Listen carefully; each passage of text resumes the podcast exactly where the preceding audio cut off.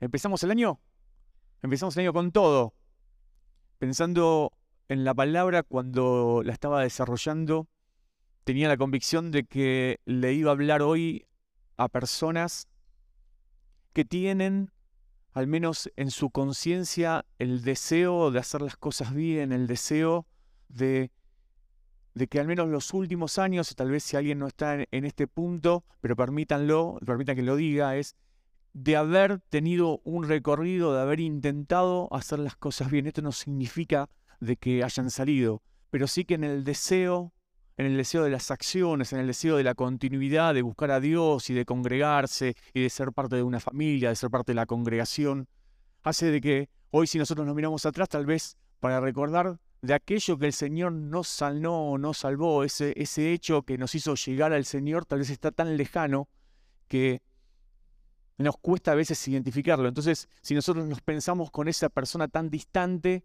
tal vez hoy ni siquiera hasta, hasta es medio increíble. Si yo cuento lo que me pasaba o por lo cual yo llegué a la iglesia, es, es tan distante de mi realidad de ayer, del mes pasado, que, que, que hasta mes, mes hasta primativo o, o privativo de descubrir a Dios en esa acción. Y agradezco en ese momento que un compañero me hable del Señor, que me traiga a la iglesia, que me invite a conocer y que el Señor se haya manifestado y que me haya hablado. Pero si yo me quedo solamente con ese recuerdo de un pibe de 18 años que tenía muchos valores instaurados por su familia y me quedo simplemente que era una persona buena, estaría privando hoy de entender lo que Dios tiene para hacer con mi vida. Si yo solamente me quedo con la persona que entrega tiempo y, sirve y está dispuesta a ayudar y acompañar en el desarrollo de la formación de la persona de Cristo en los demás, y me quedo solo con eso en mi vida, me estoy privando de lo que el Señor quiere hacer conmigo hoy. Entonces yo le quiero hoy hablar a ustedes en este carácter. No importa qué les pasó hace 20 años, no importa qué les pasó en el último año, no importa qué cosas buenas lograron hacer en el último mes, qué cosas han podido tildar como positivas del 2022. No importa el deseo que tengan sobre el 23. Ahora el punto es, le voy a hablar a una iglesia que necesita escuchar lo que Dios tiene para hacer hoy, lo que Dios tiene para hablarnos. ¿Sí? ¿Están, ¿Están dispuestos? ¿Se animan a escucharme? Si no, cortamos acá y nos vamos. No, no, no, no. Hablo, hablo.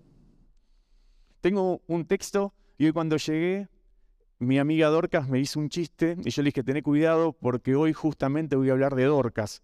Así que, eh, y ella dijo, me retracto, me retracto, me retracto.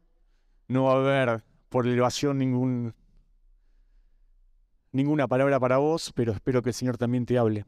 Al menos es el deseo de cuando preparamos y cuando nos disponemos a que el Señor nos use. Y si no te llamas Dorcas, la palabra también es para vos. Dorcas es, un, nombre femenino, empezamos así. Tiene una traducción en el, hebreo que es Tabita. De hecho, si alguno me escuchó saludar a Dorcas, me da cuenta que le digo siempre Tabita, nunca le digo Dorcas. Y la traducción en el español es Gacela. Entonces yo esperaba algo más profundo. Encima, conociendo a la Dorcas, yo esperaba que su nombre tenga una significación más grande.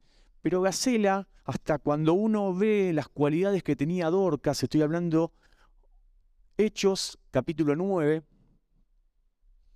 Dorcas era una persona generosa, era una persona que todo el tiempo estaba mostrando misericordia, que estaba atenta. Dice que era abundante en limosna para los necesitados. Y cuando uno entiende y usa la figura de la gacela hasta para identificar esto, se imagina una persona que es ágil para estar donde está la necesidad, que es ágil para detectar quién necesita para ir a ayudar. Es una persona que está solícita en atender la causa de otro. Y este decía ser el perfil de la iglesia. Ahora, ¿qué pasó con Dorcas? ¿Qué pasó con Tabita? ¿Qué pasó? ¿Alguien sabe? ¿No saben qué pasó? Murió. Murió. Era una muy buena persona y murió. Y esa es toda la intervención de Dorcas en la Biblia. ¿Qué palabra traje para el 2023? La persona buena se murió. Pero ¿no te pasa tener esta sensación de las cosas buenas se acaban? De las cosas donde invertiste y donde trabajaste, donde dijiste acá va a haber mucha bendición, se acabaron. Es un poco lo que nos sucede, no digo tal vez en momentos puntuales, pero si nos, pensamos unos años atrás, ¿no nos pasa esto de que en realidad tenemos la sensación de que todas las buenas cosas que hemos hecho no han producido el fruto para el cual nosotros hemos trabajado? Yo tengo esta convicción igual, y esto va aparte de lo que yo siento. Yo creo que toda palabra que sale de la boca del Señor no vuelve a ser vacía sin antes cumplir el propósito por el cual el Señor la dice. Y en esto me mantengo firme, y esta es mi convicción de fe. Pero eso no significa que mi corazón y los sentimientos todo el tiempo acompañen esto que yo creo. Trabajo para sí, trabajo para que mis acciones vayan acompañando lo que creo. Pero la verdad es que cuando me levanto a la mañana tengo que morir a el pibe de 18 años que creía que se podía comer el mundo y sujetarse al pibe o al señor este que cree en Jesús y que es, sabe y tiene la convicción de lo que él decida sobre mi vida es lo mejor que me puede pasar. ¿Me van siguiendo? Tabita era una buena persona. Seguramente si lo hubiéramos tenido acá en la congregación hubiera sido aquella que decimos, necesitamos algo y le iríamos a buscar desesperadamente. Y nos suele pasar algo con estas personas. Les tenemos muy, muy, muy en cuenta cuando aparece una necesidad. Y la pregunta es esta. ¿La tenemos en cuenta cuando ella tiene una necesidad? ¿O confiamos en que el Señor se ocupe? Vuelvo a la pregunta. Si hoy tuviéramos una tabita en la iglesia y aparece una necesidad, el nombre surgiría enseguida. Che, hay que ir a visitar, hay que llevar, hay que traer. Seguramente igual estaba en el corazón de Tabita, en el deseo de satisfacer lo que el Señor ponía en su vida. Esto lo nombra la Biblia en ella como una característica. No era algo que la forzaban a hacer y ella actuaba en consecuencia de una obligación, sino actuaba en consecuencia de un deseo de honrar a Dios de esta forma. Si nosotros tenemos una Dorcas en la iglesia, una Tabita, y la contáramos para esto, la pregunta es, un día se muere. O un día tiene una necesidad. ¿Estamos solícitos a ir a cubrir a esa persona? ¿O solamente la fuerza de la iglesia es para trabajar con aquellas personas que en realidad en la multitud de pecados necesitan ser restauradas, sanadas? Solamente la iglesia se pone en acción cuando hay una necesidad porque hay un gran pecado y no porque la necesidad que hay en una persona que en realidad está solícita a servir.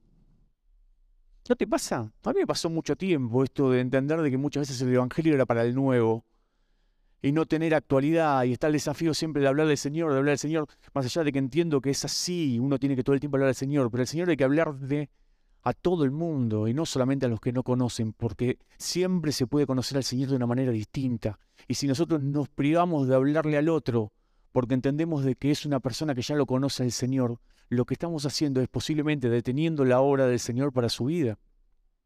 Entonces, si nosotros ahora conocemos al Señor, no tiene demasiado sentido que yo les hable de lo que es la salvación, lo que es la restauración, lo que es la vida eterna, lo que significa el sacrificio de Cristo, más allá de que lo vamos a recordar en la Santa Cena.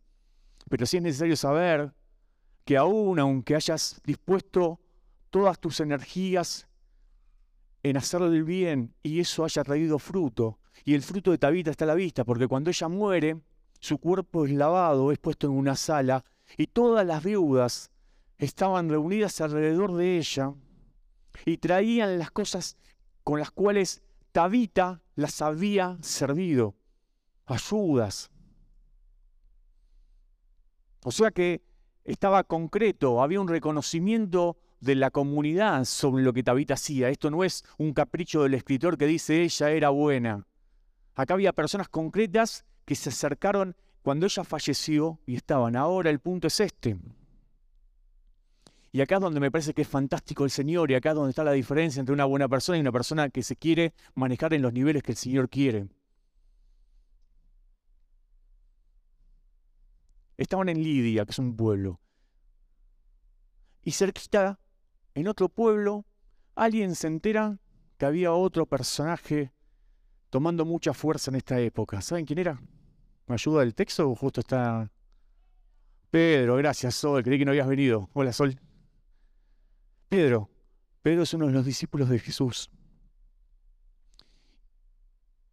Y Pedro se acerca hasta Lidia y se encuentra con el cuadro que yo recién les dije. Se encuentra con una persona fallecida, que había sido una buena persona, y alrededor gente dándole tributo, reconociendo lo que el Señor había hecho en ella.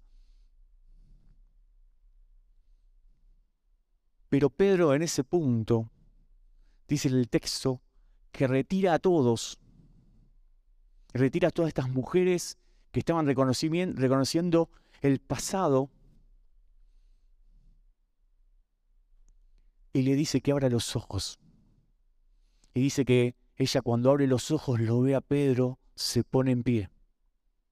Y la vida continúa. Nosotros necesitamos esto. Yo no estoy hablando, y acá les pido perdón si no se entiende esto, yo no estoy diciendo de no reconocer a las personas por lo que hacen, no darle gloria al Señor por la vida de alguien. No estoy diciendo de no vayamos más a los velatorios, estoy diciendo otra cosa. Estoy diciendo que si a veces la persona, por más buena que sea, un día decide frenarse, tenemos que tener la sensibilidad para no ir a decirle, te justifico, te justifico, te justifico de que hoy te detengas. Te justifico porque tus hijos son chicos. Te justifico porque ya muchos años serviste. Te justifico porque ahora es tiempo de que disfrutes de otras cosas. Eso es lo que no sirve, iglesia. Necesitamos personas, necesitamos que unos a otros seamos Pedros que van y nos corren del costado y dicen, es verdad, esto es buenísimo lo que hiciste, pero ahora qué, hay más. Que cuando se nos vea a los ojos, tengamos ganas de ponernos de nuevo de en pie. Y la persona era buena y tenía el día que falleció y un día me dijeron a mí, ¿cómo querés que te recuerden? Y yo dije, honró al Señor con todos sus bienes y con todas sus fuerzas. Quisiera que diga eso en mi, en mi, en, mi nicho, ¿no? Caro, no te apures en comprarlo, por favor. ¿Dónde está, Caro? Pero me, honraría, me, daría placer saber que hay personas el día que yo no esté que puedan hablar así como hablaban de Tabita. Pero yo no puedo frenar la obra del Señor porque alguien ya supone que hizo lo suficiente. ¿Me siguen? ¿Me siguen? Necesito saber, al menos en la convicción, de que si un día yo me siento y me pongo a hacer memoria de las grandes cosas que el Señor hizo conmigo, voy a tener a alguien que me mire a los ojos y me diga, todavía no se acabó. Necesito saber que me voy a encontrar con la mirada de más de uno de ustedes, a pesar de que tengamos momentos de manifestación pura del Señor, donde haya sanidades, donde haya milagros, donde haya multiplicaciones, que no nos quedemos festejando el gran evento, sino que nos volvamos a mirar a los ojos y digamos, todavía no terminó, acá todavía no se murió nadie, acá hay mucho más para hacer. Si estabas contenta, Tabita, porque te estaban recordando como una gran persona llena de amor, de misericordia, de gracia, una persona buena, te digo, te miro a los ojos y te digo, no se acabó la vida acá. Levántate. Y es buenísimo porque Tabita reacciona sola. Pedro la mira y cuando lo ve ella se pone en pie. Ni siquiera necesitó que se le hable porque enseguida cayó, entendió, porque una persona ejercitada en la gracia y en la misericordia de Dios. Pero acá somos muchos los que tenemos este favor. A veces necesitamos simplemente encontrarnos con los ojos de alguien que nos recuerde que todavía hay nuevas cosas para hacer. Desafío para este año, que tus ojos estén todo el tiempo encontrando a personas, que cuando mires a las personas descubras en ellas todavía propósito para Dios. Que cuando mires a los ojos a alguien, no haya una sentencia, una condenación o una palmada, qué bueno lo que hiciste, sino que todo el tiempo esa mirada sea un desafío de amor para que igualmente esa persona pueda ponerse en pie y seguir adelante con lo que el Señor sueña para él. No le pongamos fecha de vencimiento a las personas, aunque sean buenas. No las jubilemos nosotros. No nos jubilemos nosotros, porque a veces no tenemos las personas alrededor que nos aplauden. Nuestro corazón, nuestro ego muchas veces nos aplaude y nos detiene en nuestro lecho. No nos permite seguir adelante. Estamos contentos con que el Señor una vez me permitió hablarle a una multitud y muchos fueron sanos. Y pasó una sola vez y el Señor dice, ¿y cuándo te vas a salir de esa cama a hacer de nuevo lo mismo?